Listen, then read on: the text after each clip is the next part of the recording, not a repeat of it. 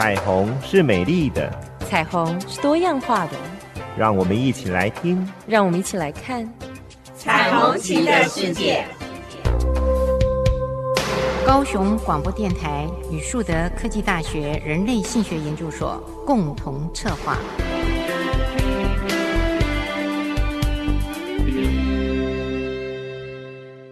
我是主持人林燕青，我是主持人李寻，欢迎收听高雄广播电台 AM 一零八九 FM 九四点三彩虹旗的世界。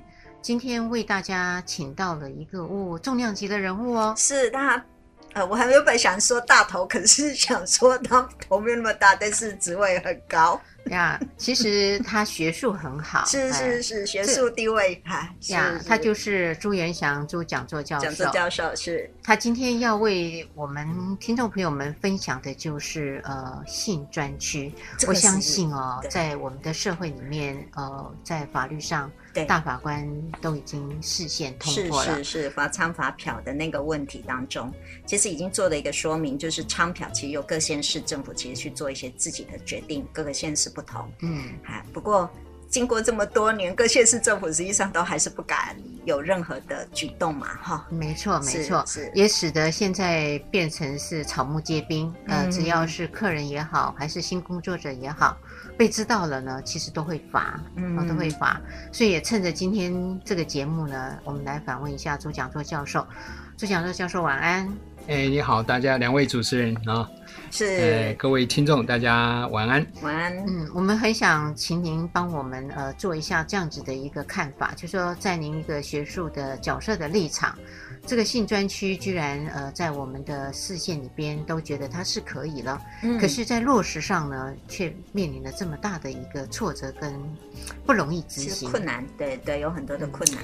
对了，这个性专区的设立哈，当然，诶，很多的方面，大家是从道德面去来看这件事情哈，对，但是性这个问题哈，是人类自古以来。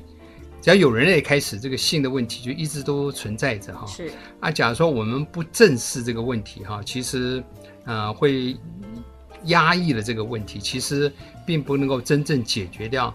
你没有专区，就是所有的道德都好，嗯啊，那所有的这个外遇啦，或者是嫖妓的这个事情啊，都不会发生。嗯嗯。所以这个问题，假如说不正面的去管理哈，去处理它。那这个都流于地下嘛，流于地下就造成很多的黑暗面哈。那这个是大概社会大众啊看到有一个专区，大概就会跟毒品，嗯嗯，跟贩卖人口啊，那当然还有一个贫穷了哈，就是说连在一起的去思考这个问题。但是假如说你把它变成一个专区，有一个比较适当的管理哈，起码你可以减少。这个性传染病的问题，对，这有点像是很像是，其实加拿大一直在谈论那个毒品的那个所谓的注射物的那个问题是一样的，就说因为毒品其实上它导致了非常多的问题，可是干嘛不干脆就设立一个专门就是他们注射的一个地方，让医疗的系统都进去，然后也善于管理。可这个也引起了附近很多居民的一个很大的一个讨论哈，这个跟性专区其实是一样的一个问题啦，嗯、就是。我们都知道它会有一些状况，但是至于要不要管理，到底怎么管，这都是一个很大的一个问题。所以任何一个政策哈，当然一个考虑时代背景哈，对对，所以法律政策会做调整。那另外一个当然就是考虑到说这个呃优缺点嘛哈，嗯，一个政策设定的时候总是会有负面的东西，但是呢，假如说那个好处大于坏处的话。其实我们应该做另一项的思考了哈，那个性，假如说把这个事情隐藏，啊、呃，变成是不可以有这个性专区成立的时候，但是人不会因为这样子而没有这种性的对这种现象产生，那这种呢就会造成呢，因为它不是明暗面嘛哈，所以它就要藏在私底下，所以才会有啊、呃、这个贩卖人口的问题。啊，拐骗这个少女的问题，毒品啊，那另外当然配合的就是毒品。嗯，那你假如说把它放在明处，那就造成的这个问题会减少了哈，就是使那个传染病会因为有适当的管理，这个工作者呢，当然会有例行性的身体检查，让这个传染病不不至于扩张。好，那另外一个呢，就是说，因为它合法了哈，所以这个来源就是他找这个工作者的来源哈，就不要那个隐藏式的了啊，那他就可以找正常有这样子的工作意向的这个，不管男的是女的了哈，他有这样意向呢，他是这把它当成是一个工作的一份。嗯那这样子呢，就不会有那种减少了那个贩卖的问题。那当然还有一个跟着这个性犯罪的问题哈。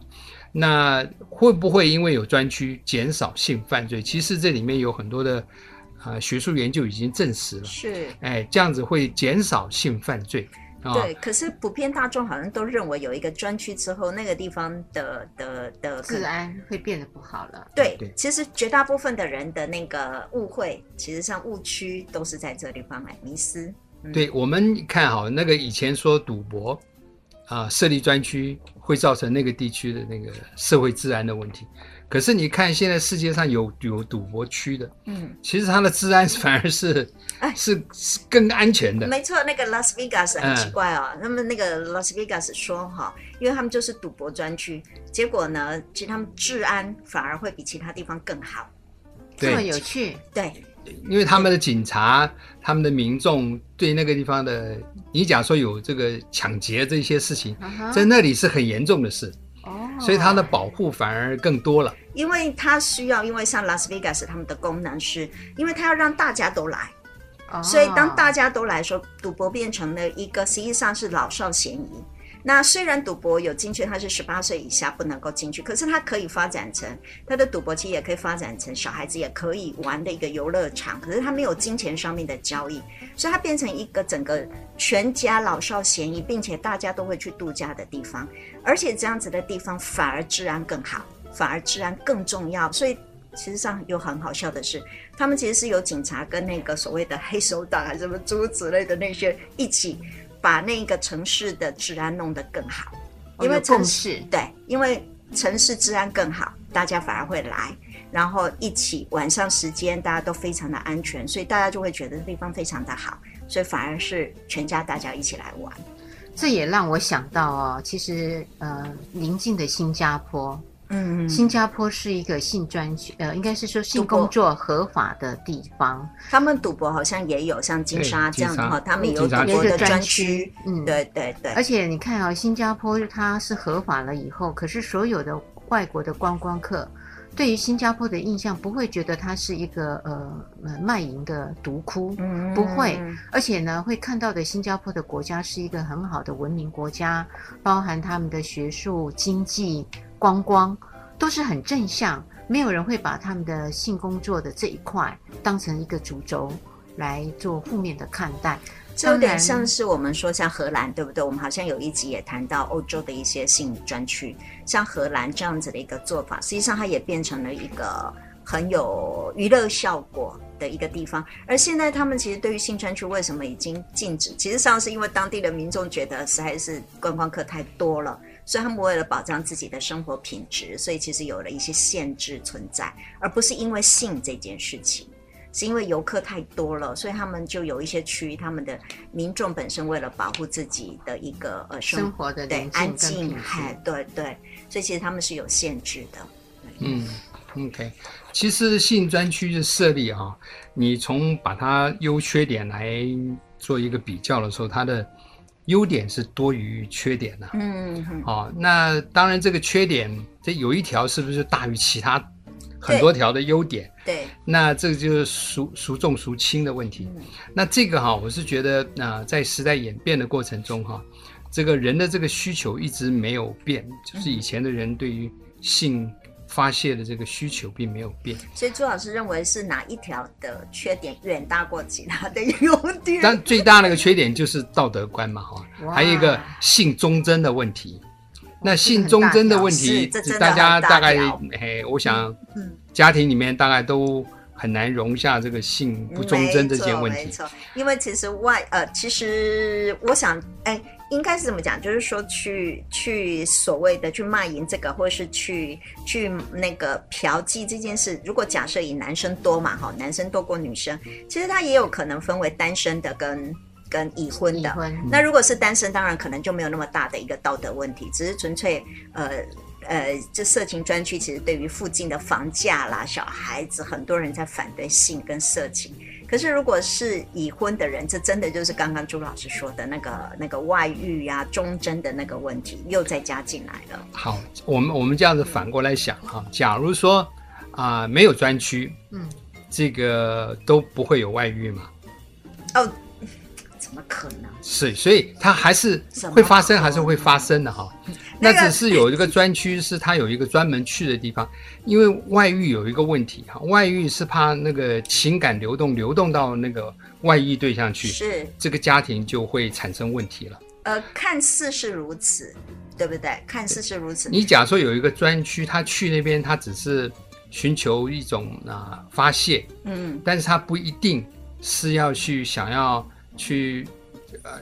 这个情感流动到那一方面，就变成是婚姻要跟这边结束，要跟那边结婚。对，这个这个机会就会减少了。嗯，好，我是觉得，呃，已婚的人，因为男人会有那个尝鲜的那种的期望嘛。最好是我们女生也有啊。啊，女生也有这个尝鲜的。要买那么多件鞋子，要买很多包包，也要买很多。好，既然这样，男女都有想尝鲜的这种问题。那去那边，假如说不会造成这个跟家庭婚姻的关系产生摩擦的话，那只是让他一时性的那种发泄，我我觉得这也也蛮好的。是的，从朱老师您刚刚谈的那一块，呃，在婚姻关系当中，其实是从某一个层面来讲，它是有一些的帮忙，不见得是坏事，是因为有一些的呃性行为的部分。包含自己的配偶，呃，没有办法去做配合，对对，而且不喜欢。是，其实我们之前已经谈论过这样几次的问题。其实我都一直认为，性工作者其实是我们社会当中非常重要的一个安定跟稳定婚姻关系的，或甚至稳定自己在性幻想当中一个非常重要的一个工具。这个是我觉得我一直都有这样子的一个看法，对。可是呢，呃，刚刚我们在谈的那个道德跟忠贞观哦，到目前很多人还是没有办法突破。为什么呢？因为我身旁我就有一位很好的朋友，在早期我的工作的场合，嗯，我记得当时很可爱，因为他的先生哦，呃，有口臭，有口臭，所以他们要呃行房的时候，其实要透过接吻，那他每次都是屏息。因为他怕那个口臭，所以他都屏息，所以每一次在那个过程里头，他都希望草草结束，不想不会去享受。那他先生呢，也有看到他太太的那个表情跟不太愿意，可是那个我也很好奇，为什么那个原因啊，口臭的原因的病情没有去找到答案去做处理。就这样的一个情况下呢，他们的性生活越来越少，也变得没有了。现在就可以戴口罩就可以啊、呃，没有了之后。呃，先生呢，就真的去找性工作者。是，那有趣的地方来了，他先生呢，因为在那个性工作者，他就完全可以配合，因为他没有去嫌弃他，所以他从那个性工作者的表情跟整个的样貌，他觉得他得到很棒的成就感，哎，快乐。没有，他不是成就感，是很大的快乐。那他有写日记的习惯，嗯，他就在日记里边呢，巨细靡遗的，呃，某一年的某一月的某一天。呃，他去到哪里，然后呃，什么怎么怎么样的快乐啊？他就用了很好的文字去做了描述。嗯，好死不死，他先生有一次呢，就是没有把日记放好，就被太太看到了。哇哇，你知道他太太吗？看着那本日记这样一直翻，那个火是这样啊，一直上来，一直上来，一直上来，一直上来。是，是这是他太太给我的分享。嗯，他说：“主持人，你知道吗？我那个时候呢，我就这样怒火。”中烧，中烧。是，我就去找了那个打火机，把五六本的日记，因为他先生跟他有五年还是六年嘛，哇，呃，他就当场在那个庭院呐、啊，就点火，就把他的日记给烧了，哎，烧了，啊，刚好烧到三分之二啊，他先生回来了，哇，也怒了，就说你怎么可以把我的东西看了就算了，是，然后你又烧，所以就因为这样的议题大吵了一架，嗯，因为侵犯了我的隐私，是对。后来呢，呃，演变的结果是为了这个事情要离婚。然后他就来跟我说，就叫我评理了。以前还没有网页，哎，丢给那个网友说，大家来公平一下。嗯、那时候都是没有抱怨公社，哎，没有，没有。以前都是闺蜜嘛，哎、对对。然后就问我意见。我说，一方面你的行为也太离谱了。我说，你生气你可以讲吗？我说，那你又嫌弃他，你又没有带他去看医生，两个又不找到问题的中心的核心核心点。对，对，那你拒绝了他，他有这种需求啊。我说他一定有可能就会往这个地方去走。是，我说他最不该万不该不应该写下心得。没，可是问题是，他烧了他的日记，并不能够去湮灭了、毁灭了所有全部这个行为啊。是啊，我们等一下再来看看哦，这个道德哇压的人很紧的呢。聆听着温暖的声音，九四点三，让我有整天好心情。九四点三，分享生活点点滴滴。九四点三，随时陪伴着你，你最好的默契。我是主持人念青，我是主持人李行，欢迎收听高雄广播电台 AM 一零八九 FM 九四点三彩虹旗的世界。今天呢，我们其实是请到了朱教授、朱讲座教授来帮我们谈性专区的一个感想。嗯、刚刚朱讲座教授是谈到性专区应该要落实，而且它有很多很多的优点。对，可是他也谈到了一个，就是呢，有一条大过于很多条的优点，所有一切，哎，那就是我们的道德。那我也举了我那一位呃好朋友呃，他们的这个例子，是在我的身边活生生的。发生了，后来还不错，呃，结局是没有离婚呐，嗯，没有离婚，因为很多人其实上认为去找这样子的性工作者，其实是对我们的情感跟婚姻当中是一种出轨啦。哦，对了，这个这个出轨哈，就是刚刚我们有提到，这个人都有那个尝鲜的那个，嗯，那个那个本性吧，哈，应该这么说，有那个倾向，那把这个人的这个尝鲜的这个倾向，通通，哎。断绝掉哈，嗯，能不能够保证这个婚姻是和好的？这一点呢，我可以马上给朱讲座教授回应。其实有一些研究有说过，当夫妻关系非常不好的时候，这个情感的移动的比例当然相对的是高的。可是当夫妻关系非常非常好，照道理来讲，他应该没有任何的细缝，对，也不会有任何可能的情感移动。可是在研究里头，还是研究出来的结果就是说，还是有的，只是那个比例是比较低的。对，所以不可能说情感非常非常好的情况下，这个情感就不会完全移动了。嗯，我觉得那个东西是因为人其实上太多样了，人没有办法用一种方式、一种制度跟一种的标准，其实来。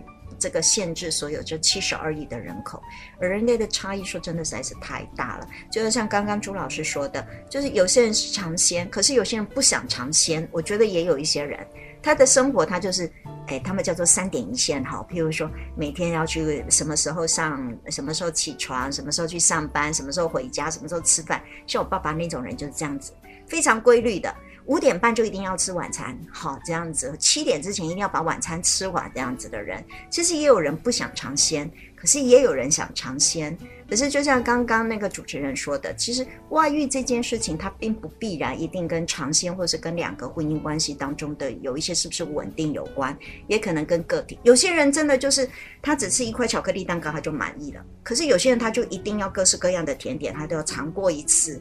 对不对？所以对某些人来讲，其实卖淫这件事，我想可能不是只有道德的问题，也不是尝鲜的问题，而有一些人可能就真的有这个需要，对吗？我，就像我们刚刚说的，有些人有一些性癖好，而这性癖好其实上是在他婚姻关系里面或伴侣关系里面无法达到。就像您的那个朋友，因为那个口臭实在是没有办法忍耐。对，我也知道有一些人他有一些性的呃幻想，特别的，比如说。很多很奇特的，哈，就像我们的个案有一个个案，他就真的，他一定要 SM，好，可是他老婆没有办法配合啊，因为他不是那个受虐者，不是他老婆就一个很正常的乡下呃或者传统上的女女性，所以她没有办法接受她老公的那个 S，而且她还要刺她老公的阴茎，对她来说太可怕了，所以她可以在性工作者身上其实获得这所有的一切。对，刚刚两位提到，就是说这个，呃，即使是有婚姻关系的人。啊、呃，去了这个性专区里面，是不是代表他就是嗯不忠贞？哎哎，不忠贞或者不道德哈？其实你要看呢，假如说情感移动在婚姻关系里面，那个移动出去了，这个会造成家庭的破坏。嗯，假设、哦、对，对。那假如说他是偶尔尝鲜，他并不是会嗯想要结束他的婚姻，那这种哈、啊，其实对婚姻的状态来讲，它是一个稳定性啊，因为。他的部分的那种偏好和嗜好满足了，他对他的婚姻家庭是稳定的，嗯，所以也不见得都是坏事，嗯嗯。我想有很多的听众朋友可能觉得我们三个人真是怪力乱神，为什么？因为我们现在突然在告诉你们说，结果婚姻当中外遇的那个研究反而会，哎，外遇的那个现象会反而回来稳定这个婚姻关系。一定很多听众朋友觉得我们三个人疯了，对不对？对，哎，因为哈，有的人有这么这个研究过，就是说，这个偶尔的尝鲜会使得他呃会稳定他的家庭关系。这倒是真的，因为在很多在先进，或甚至我看过一个纪录片，那那纪录片就是因为一个很漂亮的女生，然后她发现她的男朋友竟然欺凌，就是对外遇，嗯，所以她就非常的愤怒，而且她很漂亮哦。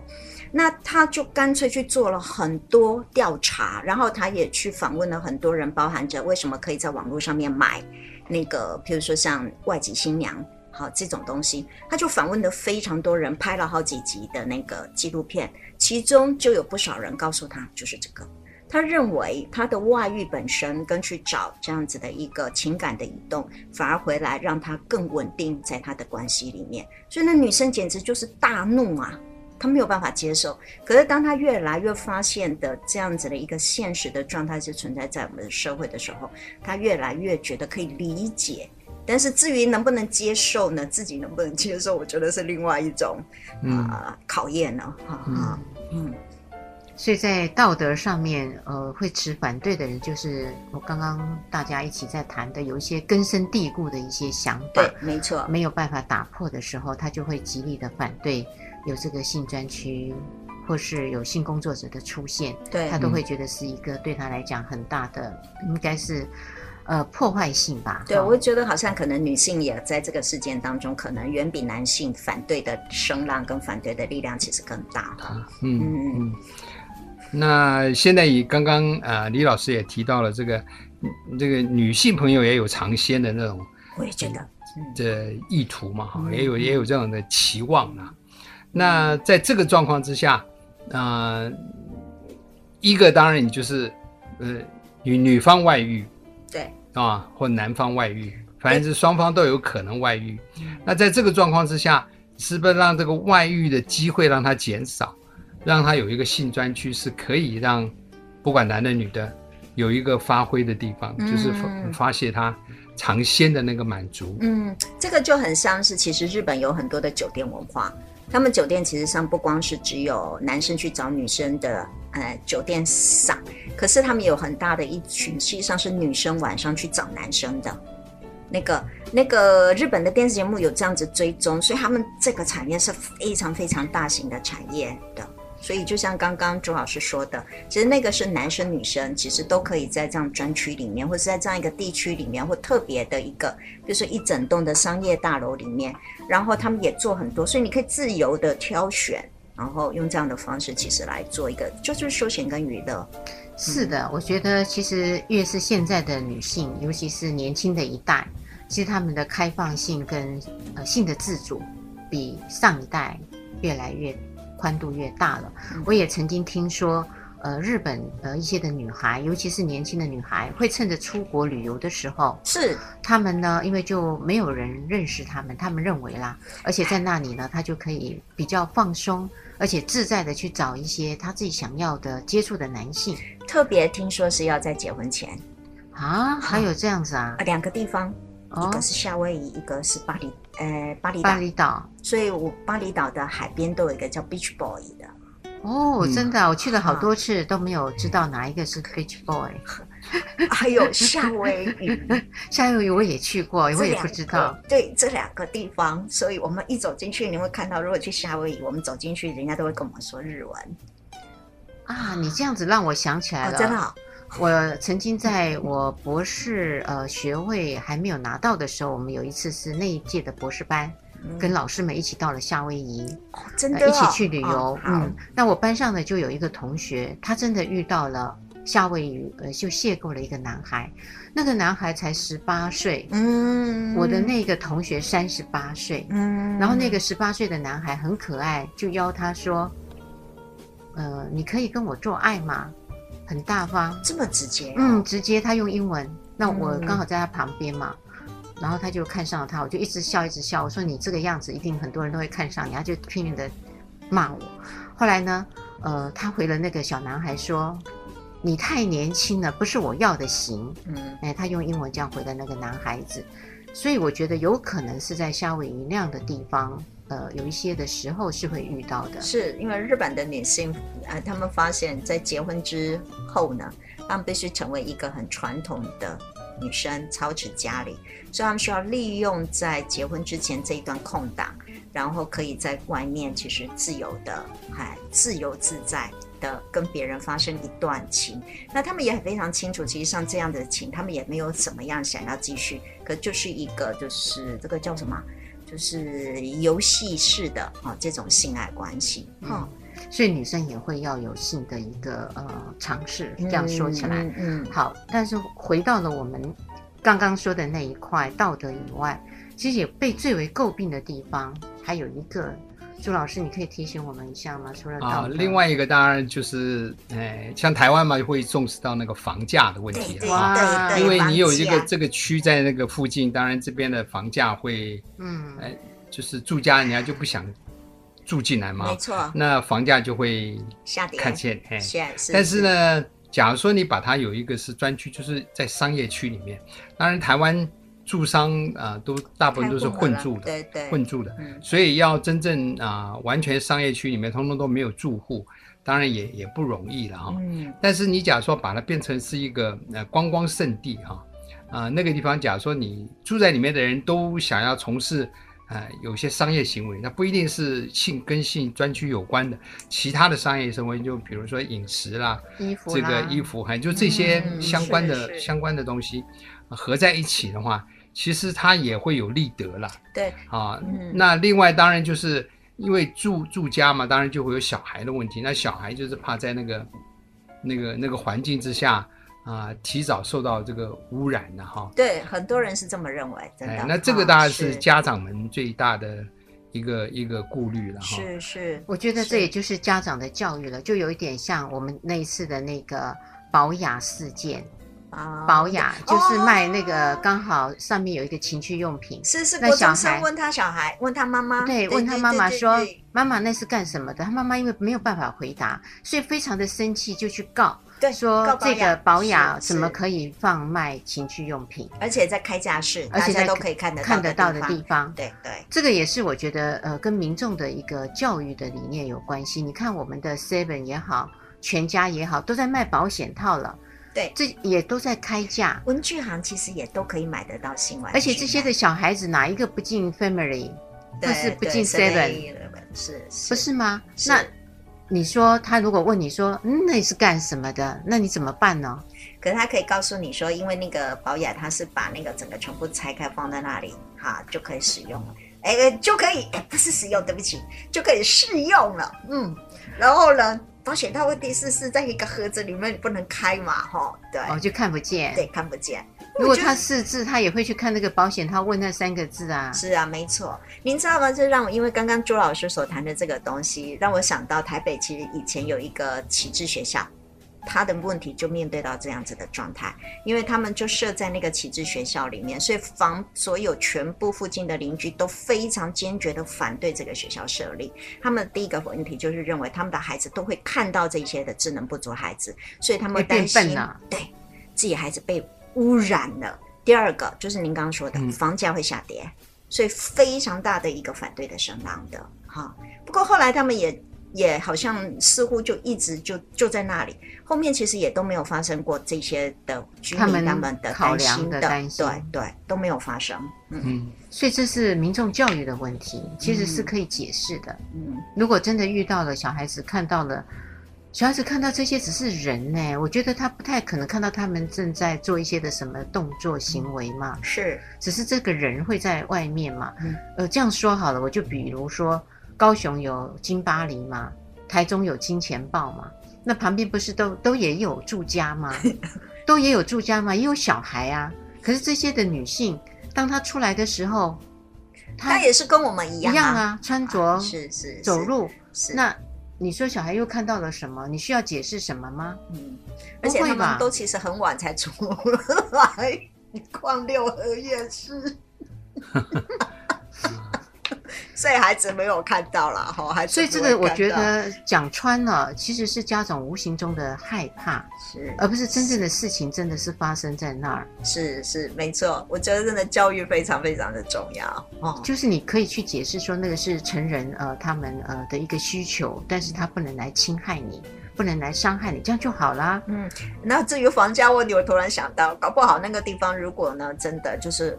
非常的盛行了，并且它已经成为了一个非常重要的一个专区了，反而那个房价还会往上涨，对不对？对，商业的问题，想说越越蓬勃，那那个房价应该基本上是会往上的嘛。对，哦、好啊。我觉得最重要的啊、哦，如果真的要赞成的话，就要来谈管理啦。好，等一会儿我们来谈谈看看怎么管理，让我们的呃大家会安心。聆听着温暖的声音，九四点三，有整天的好心情。九四点三，分享生活点点滴滴。九四点三，随时陪伴着你，你最好的默契。我是主持人林燕青，我是主持人李寻，欢迎收听高雄广播电台 AM 一零八九 FM 九四点三彩虹旗的世界。我们今天晚上是政论性节目。哦，不是的。不要骗大家，现在不可以有假消息。我们的真正的消息是，到底对新专区到底有什么的好处，有什么的缺点？是。可是呢，如果看起来是优点多于缺点，嗯，那要让优点多于缺点能够落实，那就要谈到管理了。是因为我们刚刚其实朱老师有谈到一个，嗯、虽然看起来优点多过缺点，不过缺点当中有一个道德的东西，哈，这真的是凌驾到所有全部问题的一个大伞呐，啊。那不晓得朱老师对于这个呃管理的方式有没有什么样子的一个看法？呃，管理可以从很多面嘛，哈，当然你从社会治安面，你从这个性病的传染啊、呃，那还有一个就是人口贩卖啊、呃，毒品这些方面，当然就是造成了很多的社会的伤害嘛，哈，嗯、呃，也浪费了很多社会成本。那这些东西通通都可以减少。好，减少下来。那对于那个刚刚你提到那个，就是一一个道德的问题，就打败了所有的这些的优点。是。那这个东西是不是透过教育，我们一个观观念的改变呢？哈，那就是说，啊、呃，我们假如说没有这个专区，我们这些不道德的行为，尤其是性行为，是照常都是在发生的。没错。那假如说有了一个专区，是不是说把这个道德的这个规范呢，就变成是公开化，就变成是呃 OK 的？啊、就没有不道德的问题，当然也不是，也不是完全是这样可以说了哈，只是说让这个有一些人有特别的需求的时候，他可以到一个固定的地方，是比较相对安全的地方啊、来进行他的这个需求的解决，那会不会产生道德的问题啊、那这个当然要值得去推究了哈。那就是说性这件问题啊，是不是这么的？排他性就是独一性，我们人的好恶哈、啊，就是我们交朋友好了，交朋友我可以交好几个，对，没错。但是朋友之间也不会说，因为你跟他好，所以我就跟你不好，哦，没有那个忠贞上面的问题。但是性当然比较特别，因为性接触是很亲密的一种接触，所以它就有相对的排他性出来。那假如说这种玩票性质的，嗯。要不要把它这么 serious 看成就是算是性的不忠贞啊。对，这其实上就是是不是爱情的一个？对，假如说我只是为欲望，不是为情而去的话，是不是跟这个道德的这个事情啊，能不能够做一个区别？啊，你假如说情感也移动了，那这个是真正叫做不忠贞的发生嘛？哈、嗯，那会破坏到这个婚姻。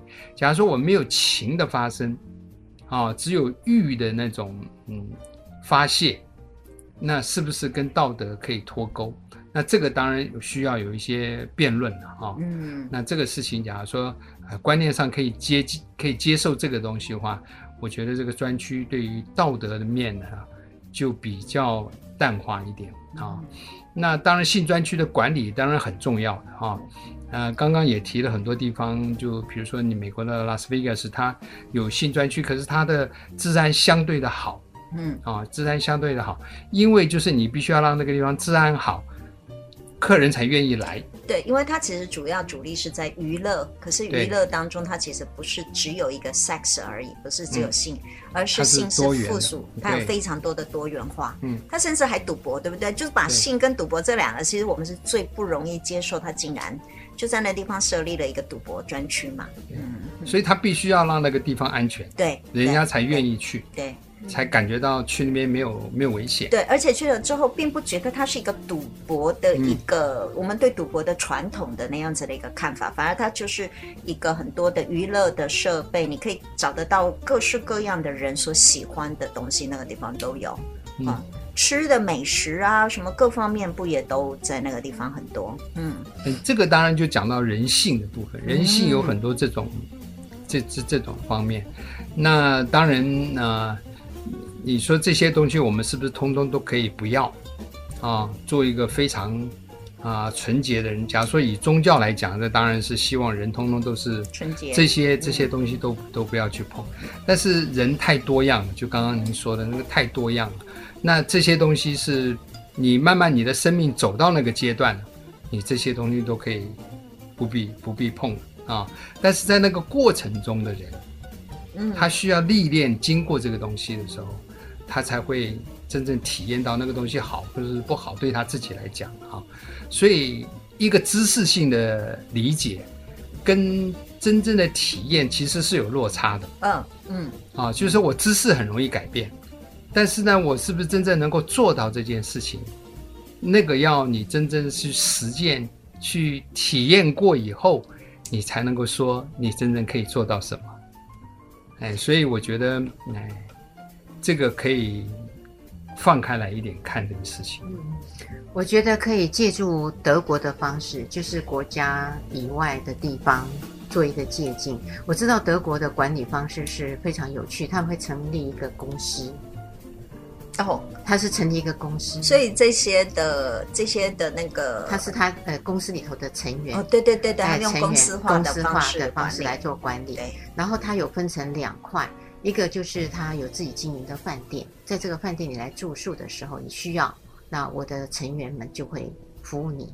还有一个就是呃，到府服务，就像我们现在的那个 Uber，嗯，Uber 一样，Uber Eat 这样子，Uber Eat，外送服务是这个是他们的一个。然后他们要招揽这些嗯新工作者的时候，他有年龄，嗯，呃，他一定要成年。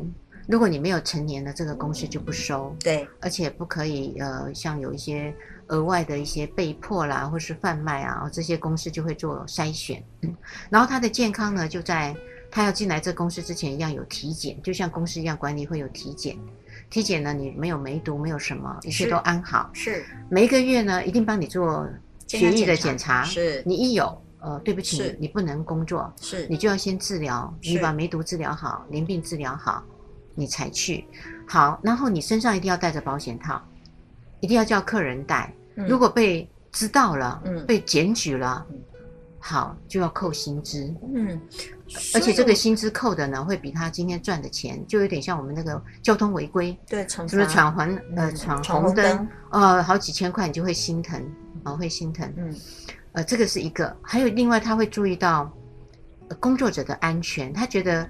新工作者其实不会去骗，也不会去伤害这些的客户，客户，因为他有经过身家调查跟筛选。对，对，可是呢，他怕会被嗯白性行为了，对对对，白做了，嗯、哎，白做了，或是他这工过程中他会有对他有一些伤害，是。SM，是他不是，他不能接受，有一些性工作者也不接受 SM，所以他有带一个嗯追踪器，哦，手上有带一个追踪器，哦、时间呢它会算好，比如说从这里到市区。哦你开车大概二十多分钟，好，到了那里你洗澡，还有前戏，嗯、他们有平均值，那个大数据的平均值，一般人，然后比那个平均值再宽松一点，OK，然后性爱平均值，好，然后穿好衣服出门，如果这五十呃大概三十分钟到四十分钟，我如果我的员工没有回来，对，超过了还没有回来。他们是有权去到那个地方，直接闯进去，嗯，哎，怕他发生事情，是。因为怕他有呃被暗杀啊、死于非命啊、被虐待，他可以紧急急救，这些都是企业化的管理，嗯，对不对？他就用这样子的方式来管理，是。然后顾客呢，呃，其实，在泰国顾客也是要戴保险套，哎，我知道泰国的管理是，客人如果没有戴保险套。被知道了，客人要罚很多钱呢。哦，嗯嗯，这些都是可以，对，都是可以管理的。对对对，我好像记得哪一个国家的这些性产业，他们甚至还发行股票呢。哦，太好了。嗯，我记得是德国还是先进到这样的程度了。对对对，欧洲的哪一个类似？因为他们其实上国家里面本来这个性产业本来就是一个。呃，立法，呃，它本来就是一个被允许的。如果忘记哪个国家，他们也真的有那个股票啊。我知道那个荷兰，哎，欧洲的荷兰哦，它其实是可以允许那个，呃，这个叫性福利。是放在议会可以审查通过的耶。哦，对对对对对，那个、嗯、他们对于身心障碍者的那个福利来说，嗯、荷兰是第一个，还有北欧好像也有，他们可以每一个月还是多久时间可以去对，然后你超过了三次，你就是自己要贴钱。是是是是，这是对于身心障碍者的一个福利。对，所以把性专区这个明朗化以后哈，就是合法化以后，它其实就这些的管理层面，它就可以介入了。对，那当然就会使这个。嗯、呃，这个行业哈、哦、看起来就比较正规啊，嗯、就不会有这个阴暗面的产生啊。那这个当然就是你必须合法，你不合法，它这些没有办法做，呃、黑暗面就就更更多了。这很像是以前其实。本来其实从妓女的这个行业，从卖淫的这个行业，其实已经在人类的世界几千年。可是以往因为道德的东西，或是因为婚姻法的一个成立，所以它就会变成了一个阴暗面了。那现在其实可能看起来就是这些性专区的方式，让太阳进入了阴暗的东西之后，就让它那个黑暗阴影的部分好像越来越少，对不对？而暴露在所有的阳光之下的东西，其实上都可以借由一种管理的方法。然后借由一个政府或者是民间的一个力量，其实让这样的黑暗其实变成从负向的东西变为了正向。而且说真的，还另外一个是我们可能也有一直忘记的，其实去找卖淫也不是所有的人都会去，而是每一个人其实他都有各式各样的选择，所以也有很多人他不去找。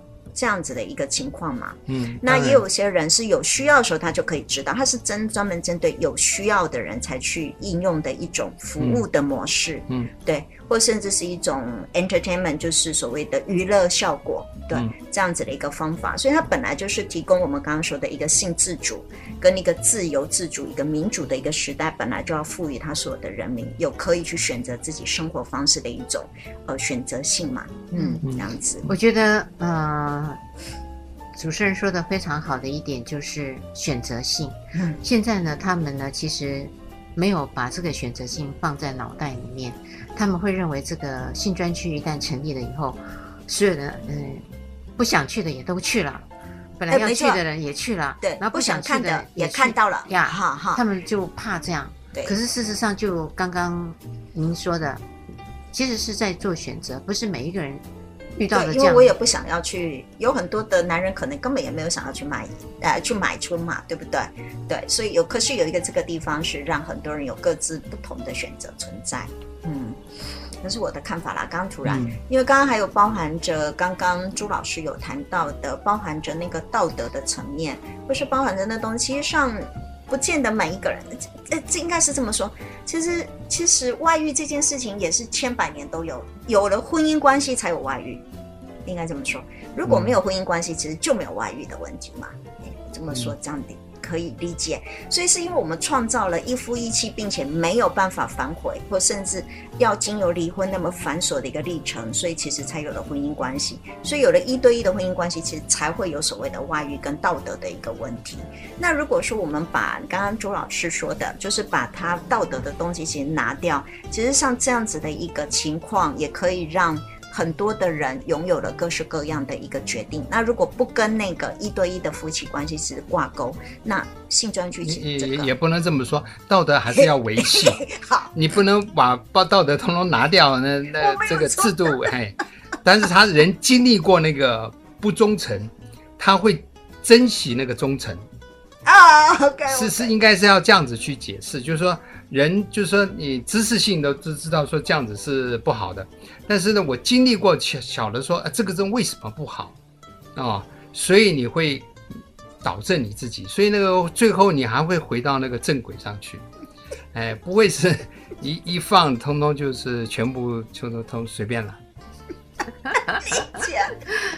啊，我觉得啊，是朱老师说的，就是其实人生很多事情都要自己经历过。对，要经历，你经历，你才会真正体认到那个所谓忠贞的好处是什么。嗯，就我以前也曾经说过，那个 Playboy 的海纳夫嘛，是。海纳夫，他拥有三千兔女郎，对，而且他也享受了长达嗯，从他四十岁吧，三十五岁开始创 Playboy，一直到他八十岁过世。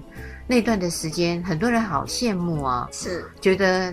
要是是男人有为者亦若是，他最后要临死之前的一年呐、还活得很好的时候，人家问他说：“哎呀，你这一生应该没有遗憾的吧？”海纳夫说：“有。”他说：“我没有找到我心灵的伴侣，因为我那些都是肉体。可是呢，很多的网民啊，呃，就很生气的说：‘啊，他都享受过了，才说这句话。’”嗯、呃，我们都还没有享受过什么叫做呃遗憾是心灵的伴侣，其实也就验证了，嗯，刚刚呃朱教授说的，经历过了，你才知道那个心灵的伴侣，soul mate 的重要性，是是。非常谢谢各位听众朋友们，呃，今天的聆听，每个礼拜天的晚上的十点到十一点，别忘了高雄广播电台 AM 一零八九 FM 九四点三彩虹旗的世界。拜拜，好，谢谢。